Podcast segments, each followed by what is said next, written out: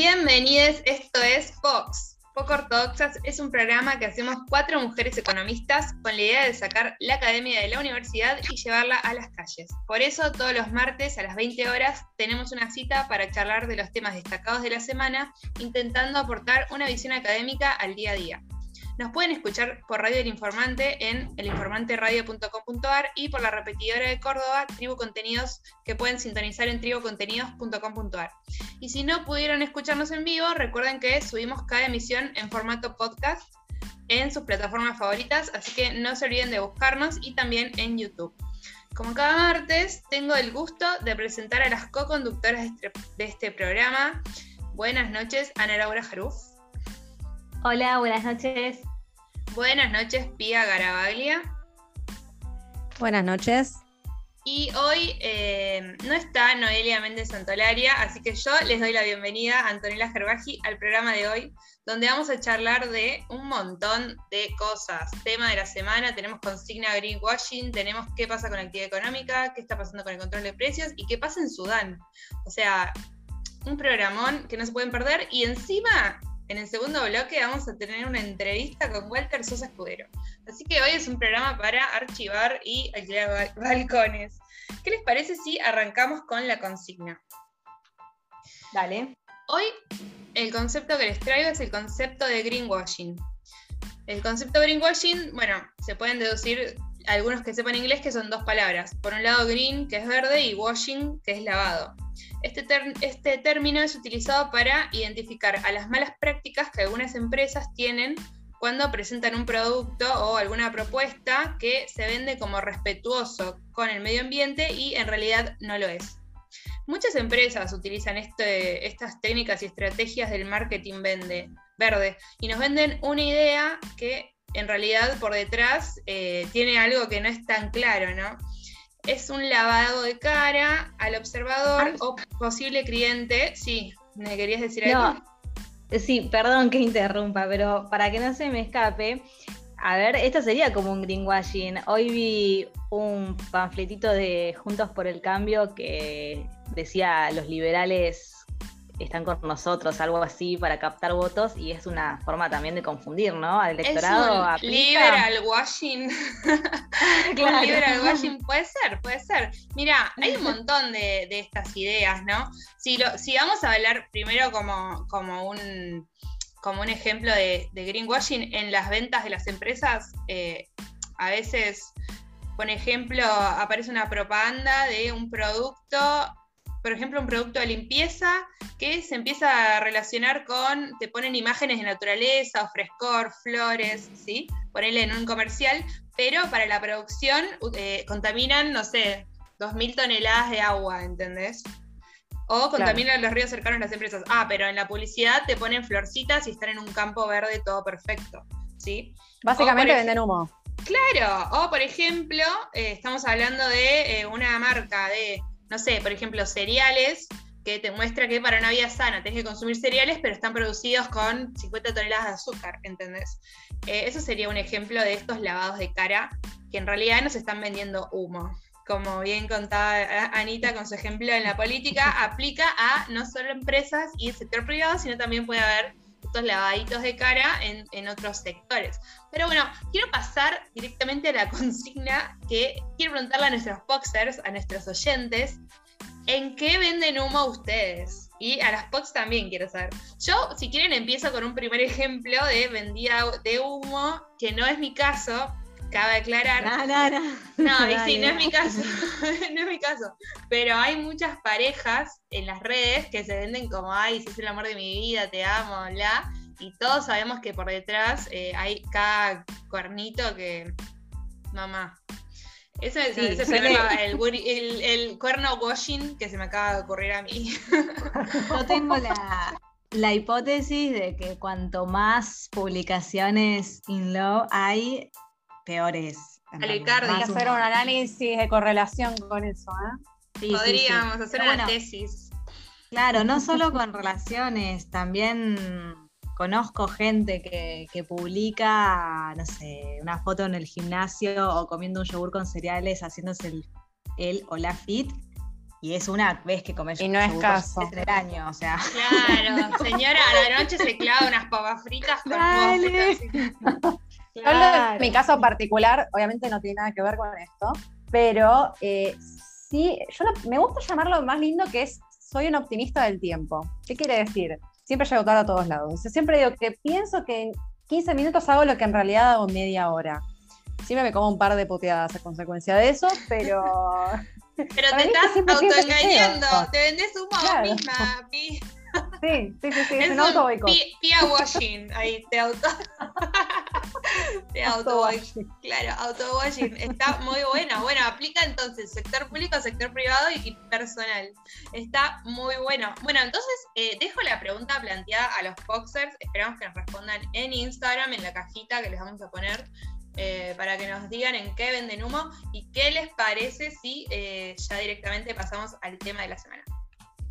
Dale.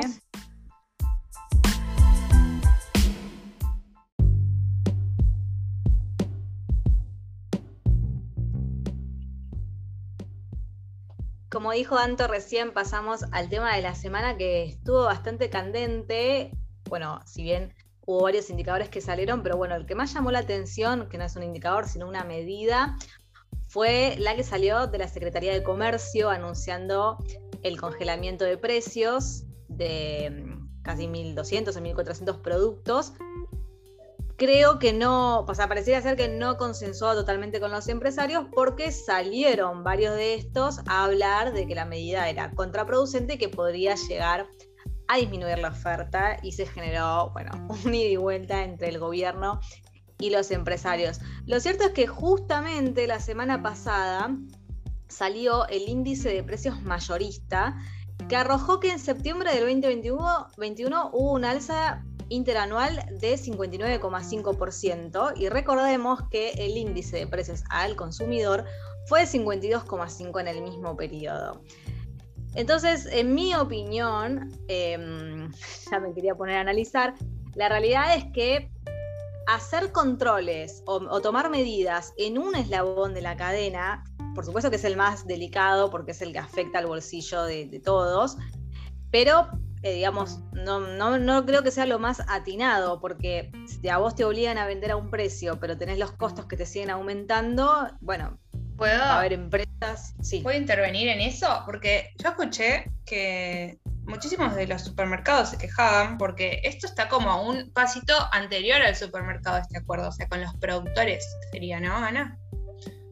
No, pero son los, son, o sea, los controles, o sea, los precios congelados sí. afectan al precio que tiene que vender el supermercado, sobre los precios finales, digamos. Los claro. costos mayoristas, los precios mayoristas siguen su rumbo.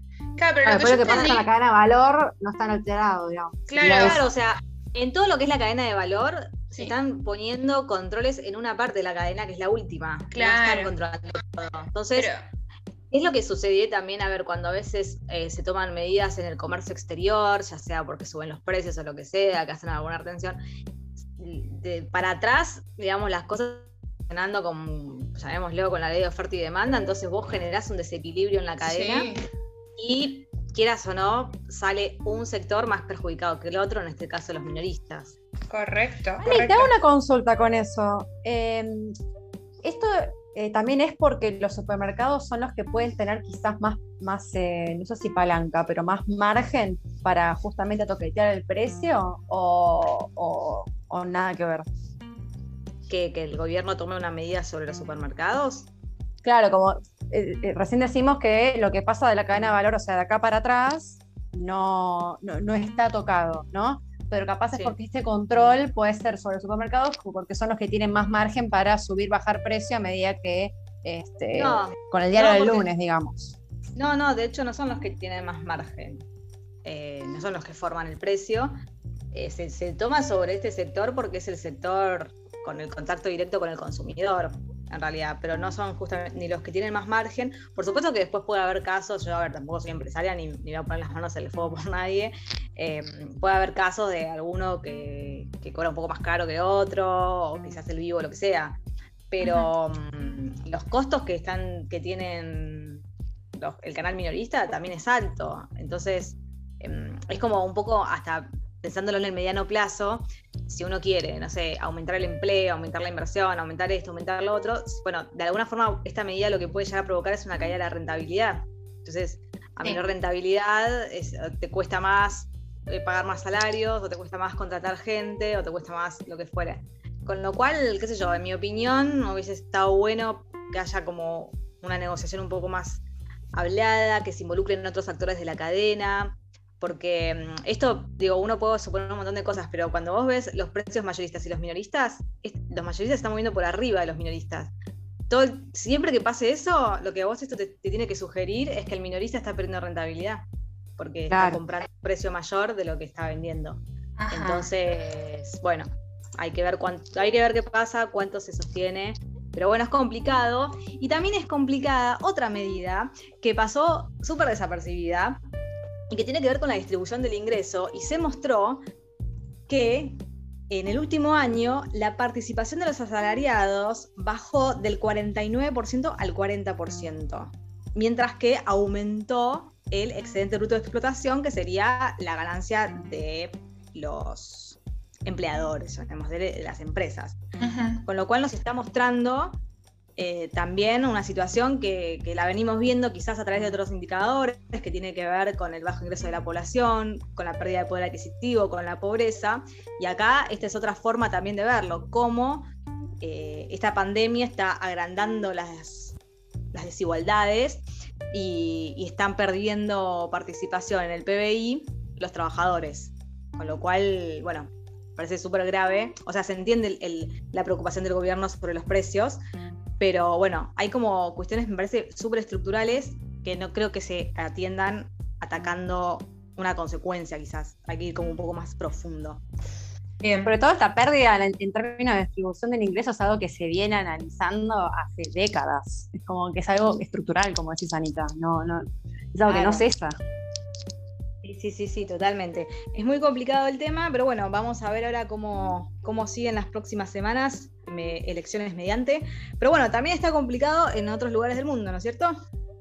Muy complicado en otros lugares del mundo. Hoy particularmente me pareció bien hablar del caso de Sudán, que es el más trágico, si se quiere, en el cual el pasado 25 de octubre, es decir, ayer, el país sufrió directamente un golpe de Estado.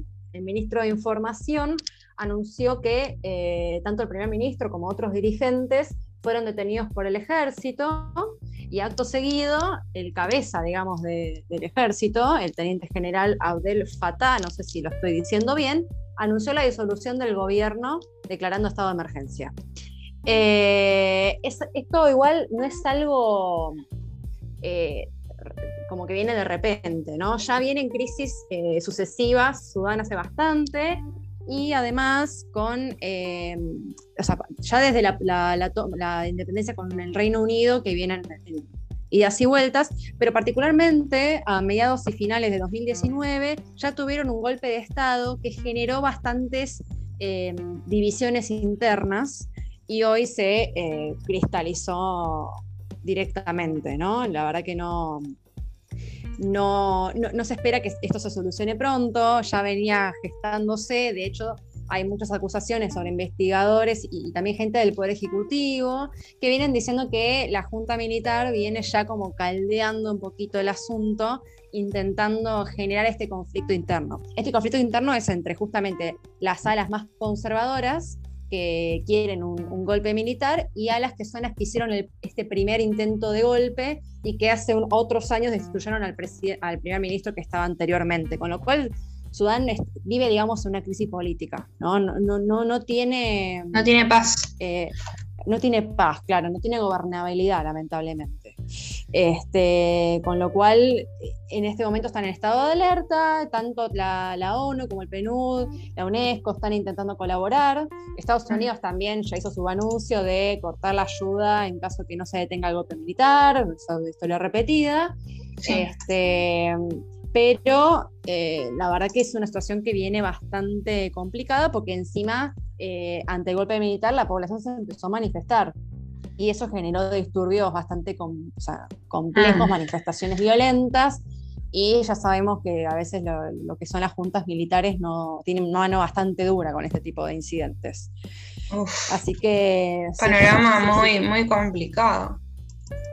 panorama muy complicado y hay que ver también cómo evoluciona en, en las próximas semanas, porque encima son áreas en las cuales si se quiere blindar eh, mediáticamente se puede hacer, ¿no? Son África a veces es medio víctima de estas cuestiones de la desinformación. Eh, y sobre todo cuando empiezan a ser intervenidos, ¿no? Pero bueno, igualmente yo creo que Estados Unidos hoy perdió la mira un poquito de ese tipo de casos, ya lo hemos hablado con, el hermano de Ana, de cómo Estados Unidos se fue alejando de los países africanos y asiáticos. Eh, sí, ¿no? Como una especie de repliegue más mirando hacia el ombligo que queriendo ser la policía capaz de, todo el mundo. Sí. Más mirando hacia el ombligo, incluso a lo que es América Latina, que perdió bastante este, injerencia. Así que bueno, veremos cómo viene la, situación. Esperemos que, se recupere pronto, al menos lo que es eh, el clima de violencia, ¿no? Porque los que sufren son los este, ciudadanos. sus habitantes, exactamente. Correcto, y que haya democracia, si se puede también. Pidiéndonos, ya que pedimos que por lo menos esté un poco mejor. Exactamente, Eso, ese tipo de regímenes muy, son muy violentos y la verdad que no sería una pena que, que, se sostenga esa situación. Así que bueno, esperemos que esto mejore y que podamos dar mejores noticias en las próximas emisiones. Anto, si querés podemos ir al abrohilo. Dale.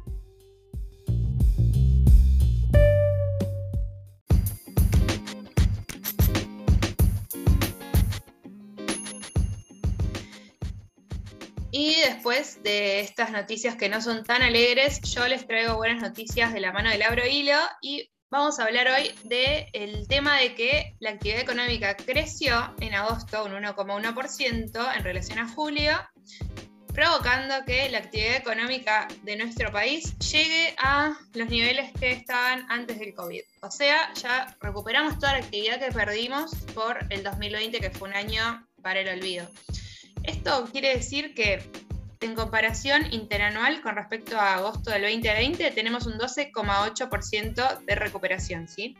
Y en los primeros ocho meses del año la economía argentina registra un alza de un 10,8% frente al 2020. Así que bien, hay que festejar. Al final puede ser que se cumplan esos 8 puntos del PBI de crecimiento que propuso Guzmán. Son buenas noticias, eh, la verdad que volver al nivel pre-COVID es una gran noticia. Igual no nos olvidemos que en febrero de 2020 no estábamos en el mejor de los mundos tampoco, veníamos con una economía que no crecía, pero eh, son una buena noticia. A mí la verdad me sorprendió, pensé que íbamos a, tardar un poquito más, no sé si las POCs coinciden conmigo, así que estoy de festejo, una, una buena noticia para, para Qué bueno que nos alegraste un poquito. Ah, levantándola. Sí, pero bueno, em, para ilustrar esto que les estoy contando, esta noticia, vamos a leer un tweet de Culfas, el secretario de Industria, que dice: La industria y el comercio han sido dos grandes impulsores de la recuperación y hoy se encuentran notoriamente por encima de 2019 pero a la vez los sectores más castigados por la pandemia, como el turismo, la gastronomía y la cultura, empezaron a reactivarse fuerte. Esto dice Culfas, y la verdad que eso sí es coincidente con el informe que publicó el INDEC, que dicen que la activación económica vino de la mano de la industria y el comercio.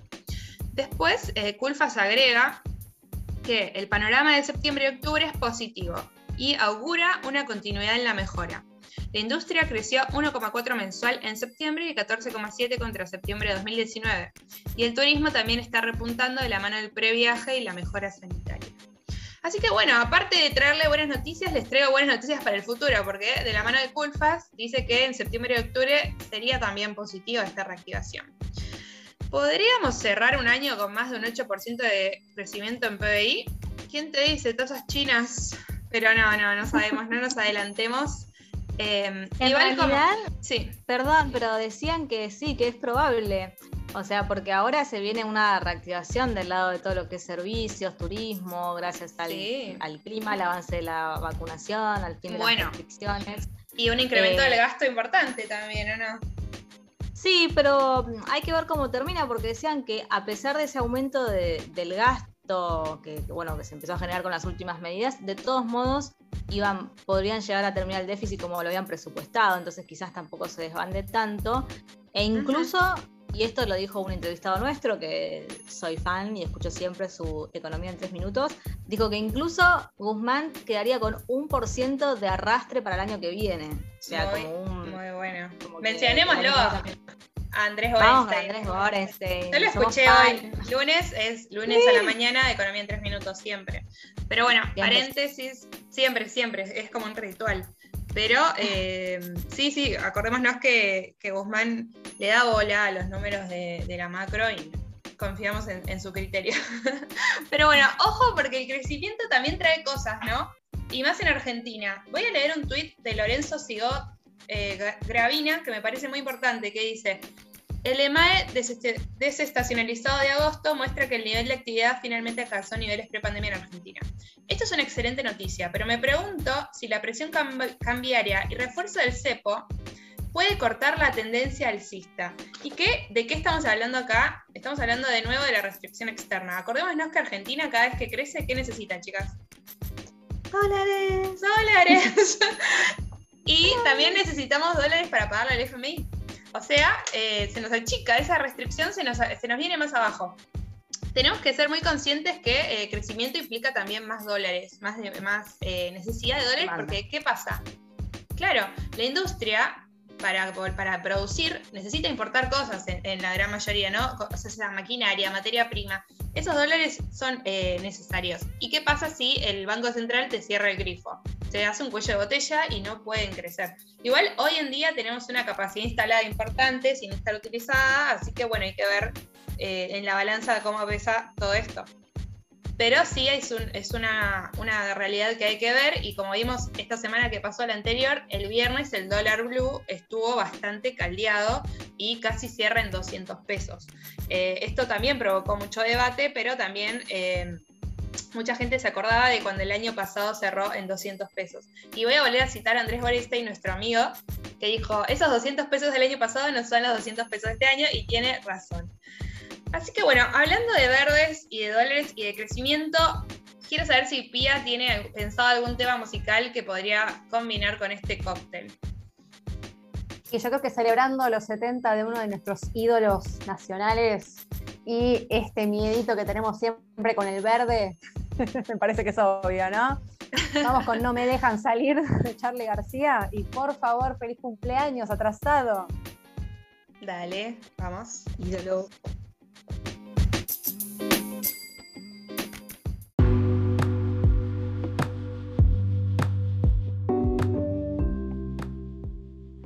Bienvenidos al segundo bloque de Vox y en esta oportunidad tenemos el placer de charlar con Walter Sosa Escudero para la entrevista de esta noche. Buenas noches, Walter, ¿cómo estás? Gracias por, por haber venido. Hola, hola, buenas noches, muchísimas gracias. ¿eh? No, gracias a vos. Para, la verdad que eh, Walter es un tuitero muy reconocido y en el mundo de la economía este, tiene, tiene muchos adeptos. De hecho, lo pidieron especialmente en las redes. Pero bueno, vamos a hacer una introducción formal. Es PhD en economía de la Universidad de Illinois este, y licenciado en economía por la UBA se especializa en econometría y estadística aplicada a cuestiones sociales, además de ser un músico excelente este, y muy creativo. Bueno, vamos a lo nuestro porque a mí lo que me, llamó mucho la atención cuando estaba haciendo la, búsqueda este, para la entrevista, fuiste, pedido, es que tu último, o uno de los últimos libros que escribiste tienen que ver con Borges y la Big Data.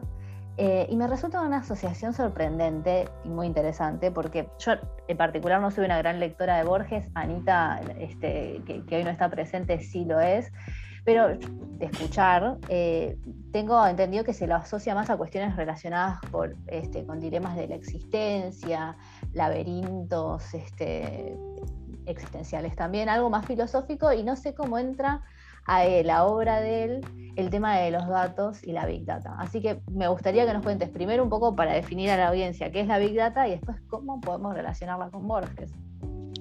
Buenísimo, buenísimo. Eh, varias cosas. Primero, em, Big Data es muchos datos. A ver, Big es grande, Data es datos, Big Data es muchos datos. Y francamente, a esta altura del partido, andar, dando una definición más precisa que esto, me parece casi una pérdida de tiempo, porque lo, que es interesante me parece es, guardar este podcast y hacernos esa pregunta de acá a 10, 15 años, cuando nos demos cuenta realmente dónde estaba la contribución de los datos. La gente tiende a pensar que lo de Big Data, la contribución de Big Data tiene que ver con la masividad, ¿no? Eh, básicamente lo que explica la masividad de los datos tiene que ver con esto de las huellas digitales, ¿no? Que mientras nosotros estamos grabando este podcast, eh, si tenemos las computadoras abiertas o los celulares abiertos, estamos generando datos a un volumen y a una tasa como en nuestras vidas hemos visto. Entonces, la idea de Big Data tiene que ver con ese mecanismo, digamos, automático, un tanto pasivo de creación de datos. Cuando digo pasivo, digo en contraposición con una encuesta, con un experimento, en donde hay todo un protocolo para eh, hacer una encuesta, relevarla, pedir a la gente si quiere participar o no, misma cosa con un experimento. Entonces, Big Data, insisto, lo que más llama la atención es la masividad, ¿no? pero posiblemente lo que nos llave la atención de acá unos años de Big Data no, es tanto la masividad, sino que Big Data nos da información que antes no teníamos. Entonces no es antes teníamos poco, ahora tenemos mucho, sino antes no teníamos nada, ahora por lo menos tenemos algo. Entonces a mí más que hablar de Big Data me gusta hablar de algo así como New Data, ¿no? en particular en lo que se refiere al comportamiento de las personas. ¿no? Em, eso es Big Data. Em, Borges, eh, bueno, Borges es un, escritor circular. ¿Qué quiero decir con esto? Em, la literatura de Borges no empieza en ninguna parte ni termina en otra. ¿no? Lo, interesante de Borges, más que la lectura, es la relectura. Y cuando uno lee muchos cuentos de Borges, pero en particular cuando uno relee la literatura de Borges, se da cuenta que hay, ciertas que, hay ciertos temas que son eh, recurrentes, casi de una forma obsesiva. ¿no? Eh, eh, eh, yo qué sé, el infinito, el, destino, la tensión entre la realidad y sus representaciones, eh, un, montón de cosas que aparecen casi en todos los cuentos de Borges. ¿no? Entonces, eh, había dos cosas que me llamaban la atención en relación a la pregunta que me están haciendo. Uno, la idea de infinito. O sea, la idea de infinito en Borges es recurrente, aparece en un montón de cuentos poemas, etcétera, etcétera. Y convengamos que la idea de Big Data en cierta forma nos mete cerca de esa noción de un proceso que crece indefinidamente. Entonces, eh, bueno, un nexo con la literatura de Borges tenía que ver con la recurrencia casi obsesiva del infinito en literatura de Borges. El otro tema que es común a Big Data, y en particular lo que yo hago, que es más estadística, tiene que ver con la tensión que hay en Borges entre la realidad y, y sus representaciones. Un tema que da vuelta en toda la literatura de Borges es qué es más real, si la realidad o las cosas que uno eh, elucubra acerca de la realidad, ¿no? Y ese es el tema central de la estadística. Eh, la pregunta central de la estadística es qué es lo que tiene más entidad, si los datos o aquello que los datos quieren sugerir, ¿no? Es, la gran tensión de la estadística es em, aprender con los datos, no tanto de los datos. A mí no me gusta mucho esta terminología de modo ahora que se llama ciencia de datos, porque la ciencia de datos y la estadística no estudian datos, sino que estudian no lo que los datos dicen, sino lo que los datos quieren decir. Entonces, en definitiva, un, gran, un tema central de la estadística tiene que ver con la tensión que hay entre los datos y el, tipo de interpretación, de conclusión, de predicción que uno está dispuesto a sostener a partir de los datos. O sea, son los datos y sus, sus interpretaciones, que es el tema central de la estadística, yo diría, y que resulta que es uno de los temas, perdón, centrales en la literatura de Borges.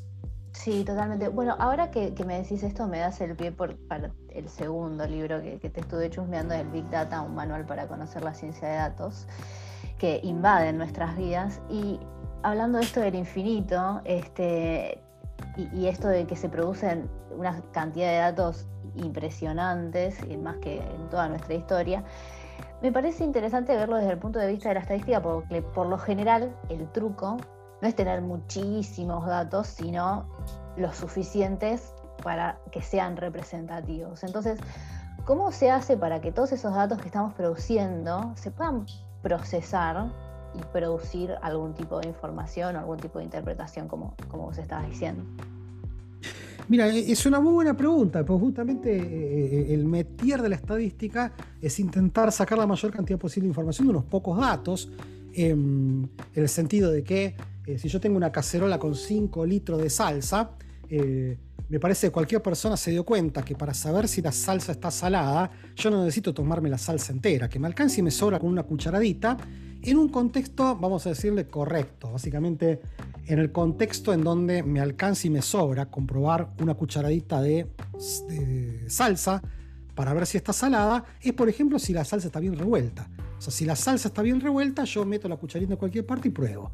Obviamente, si la salsa está mal revuelta, eh, si yo meto la salsa en un lugar, me voy a dar cuenta que tiene más sal o menos sal de acuerdo a donde yo metí la cucharita. Entonces, justamente la prescripción de la estadística es, mirá, si vos no tenés ganas de tomarte 5 litros de, salsa y querés que funcione a los efectos de eh, ver si la salsa está salada, eh, probar con una cucharadita. La receta de la estadística es revolver bien, después mete la cucharita en cualquier parte, probar.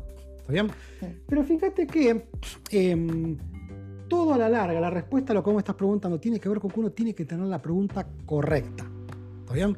La pregunta correcta acá, en el caso de la salsa, que es un ejemplo bastante burdo, es em, mira, yo quiero saber si está salada.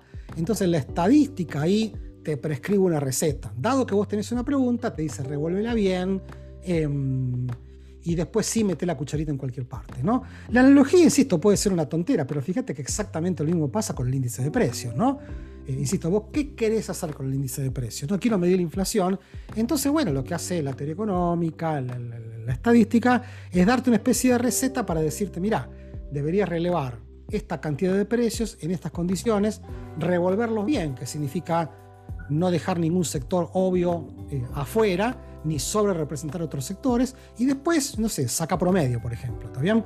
Pero en definitiva, eh, em, para mí la, madre de eh, la pregunta que vos me estás haciendo, cómo podemos procesar, cómo podemos estar seguros, es primero hacer una pregunta concreta. La estadística, yo lo digo en mis libros, ¿no?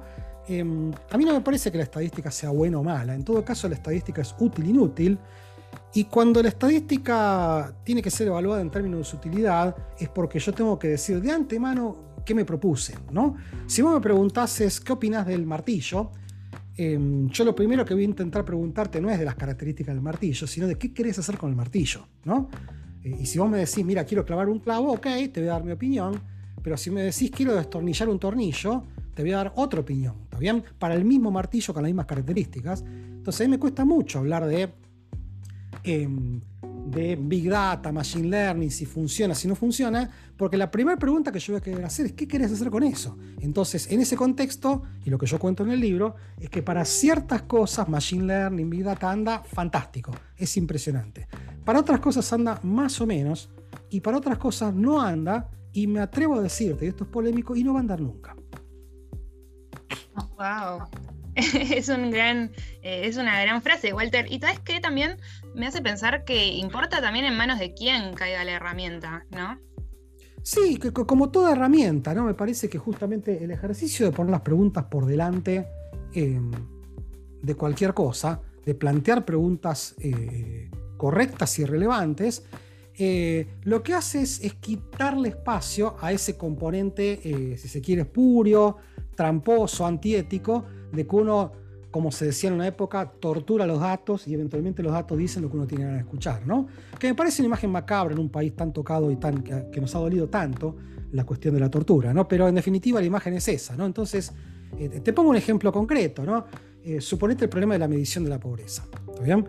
Eh, una cosa es medir la cantidad de pobres que hay en una región en un periodo. Eso es un problema.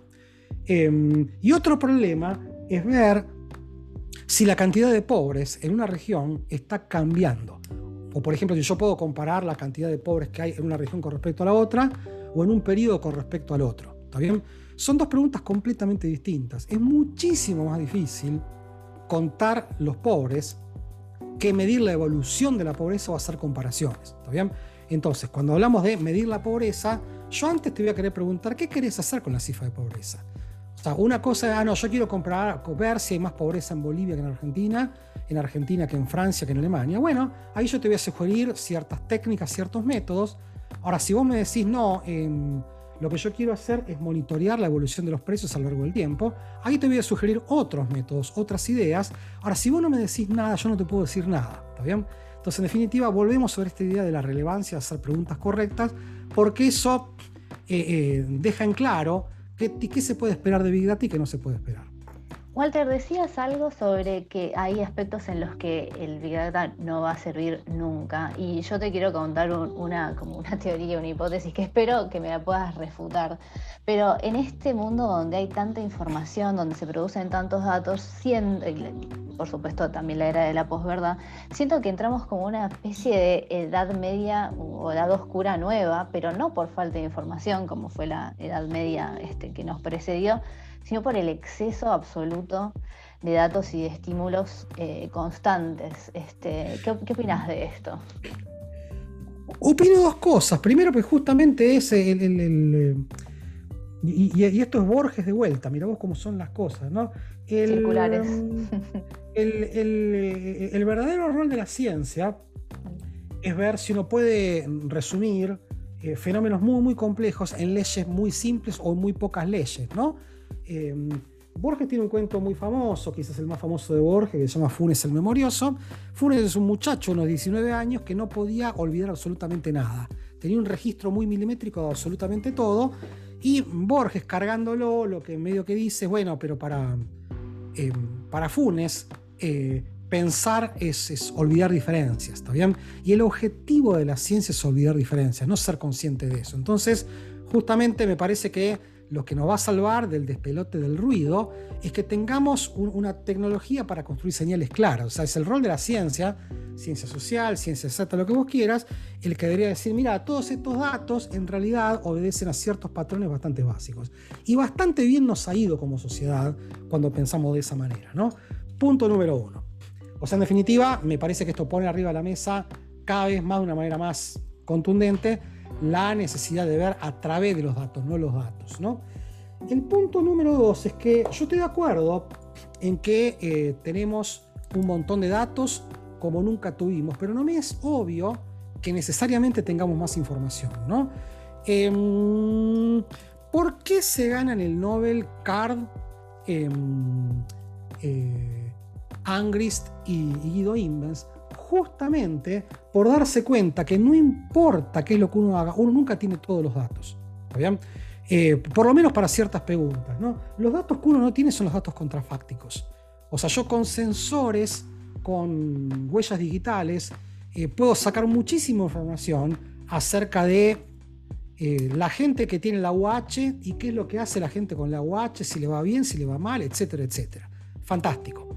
Ahora, los efectos de evaluar la UH yo lo que necesitaría es información de esas mismísimas familias, pero en la circunstancia de no haber recibido la UH. O sea, necesito información contrafáctica.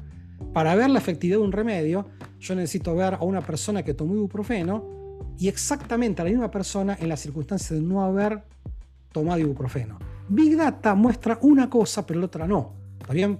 Yo me muero por sacar datos de eh, cómo le hubiese ido a las familias de eh, no haber recibido la UH. Me encantaría saber, mm, me encantaría, perdón, lo macabro del término, ¿no? Pero mm, yo fui y me vacuné. Y ni me quiero imaginar cómo hubiese ido de no haberme vacunado. ¿Está bien?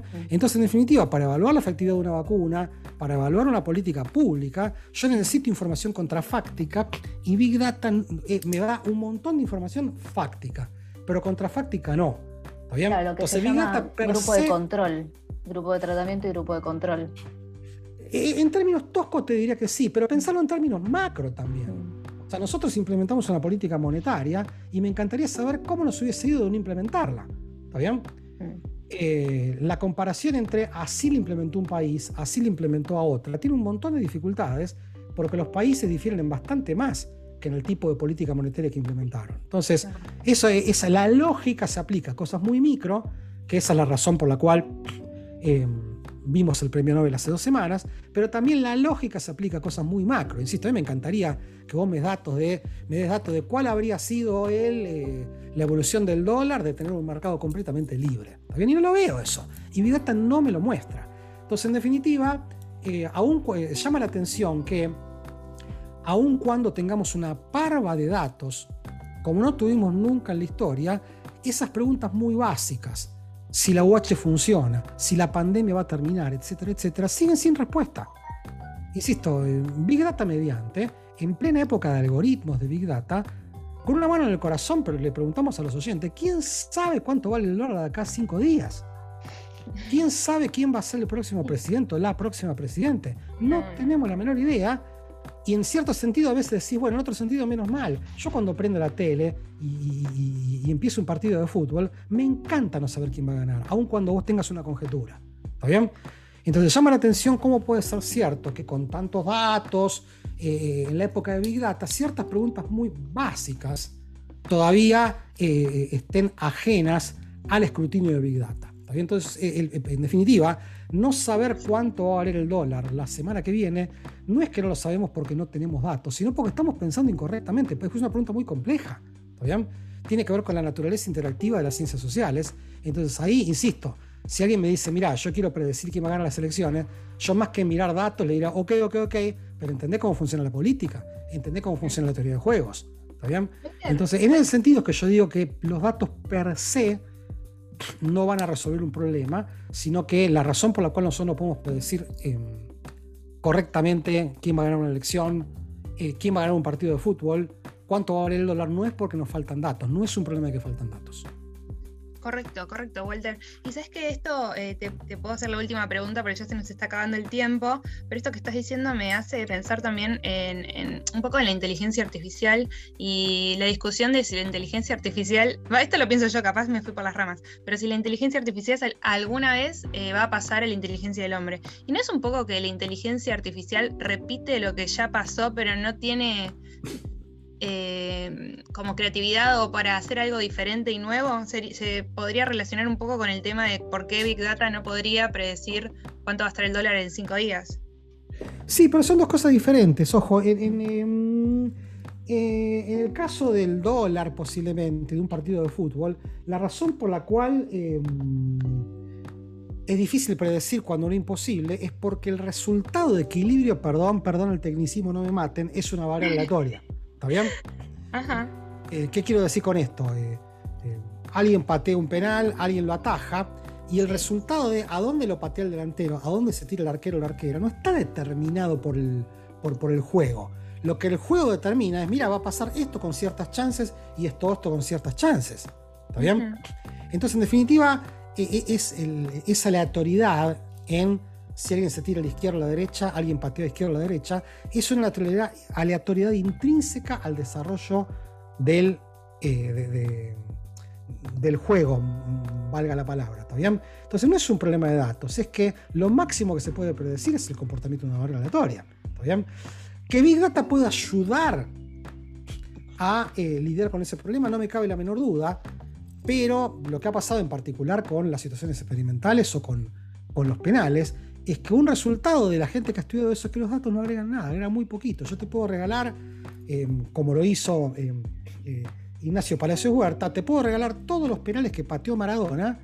Y una característica que surge es que no, no puedes adivinar a ciencia cierta para dónde va a patear Maradona. Eso es, lamentable, pero cierto, ¿viste? Y debe ser el secreto del éxito también. no, pero si no también sería muy aburrido vivir en un mundo donde todo sabes lo que va a pasar. Así que bueno, Walter, la verdad que tenerte esta noche con nosotras fue un lujazo. Estamos muy contentas de haberte recibido en Pox y no queremos dejar de agradecerte por, por estar acá en la entrevista con nosotras. La verdad que sos un genio y la pasamos muy bien charlando con vos. Bueno, muchísimas gracias. Otro día hacemos otro para hablar puro y exclusivamente de guitarras y de música. Así que ah, ese lo hacemos de dos horas. Ese programa extra large. Nos encantó, dale, Walter. Estamos viéndonos y hablando de guitarras y un día queremos ir a verte tocar también. Te comprometemos en invitarnos a ver. buenísimo, buenísimo. Muchas gracias. Un saludito. Chao, chao.